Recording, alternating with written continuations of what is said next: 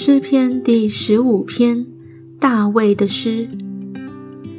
耶和华啊，谁能寄居你的帐幕？谁能住在你的圣山？就是行为正直、做事公义、心里说实话的人。他不以舌头缠谤人，不恶待朋友，也不随伙毁谤邻里。他眼中藐视匪类。却尊重那敬畏耶和华的人。他发了誓，虽然自己吃亏，也不更改。他不放债取利，不受贿赂以害无辜。行这些事的人必永不动摇。